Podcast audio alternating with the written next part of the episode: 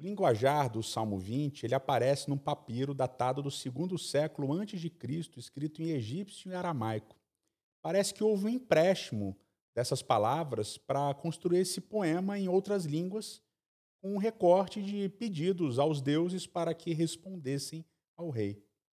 Uma curiosidade literária do Salmo 20 é que ele é construído na forma de uma moldura, ou seja, um paralelismo que aparece no início do salmo e reaparece no final. Basicamente, a pergunta, uma, uma, na verdade, um pedido de resposta. No primeiro verso do salmo, a gente lê que o Senhor te responda no tempo de angústia. Aqui o povo pede para que Deus responda ao rei. E aqui o complemento em segunda pessoa masculino singular. Então é basicamente que Deus, que Yahweh, te responda, ó rei, quando você clamar. E no final do Salmo 20, lá no verso 9, diz assim: que o Senhor, que Yahweh, conceda resposta a nós quando nós clamarmos. Então aqui a gente tem essa, essa moldura interessante. Começa no singular, dirigido é, a que Deus responda ao rei, e no final que Deus responda ao povo.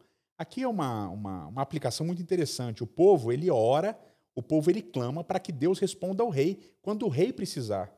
E no final do salmo, o povo pede para que Deus responda a eles quando eles invocarem pedindo pelo rei. Então, novamente, aqui aparece aquele balanço que a gente já tratou em outras meditações aqui.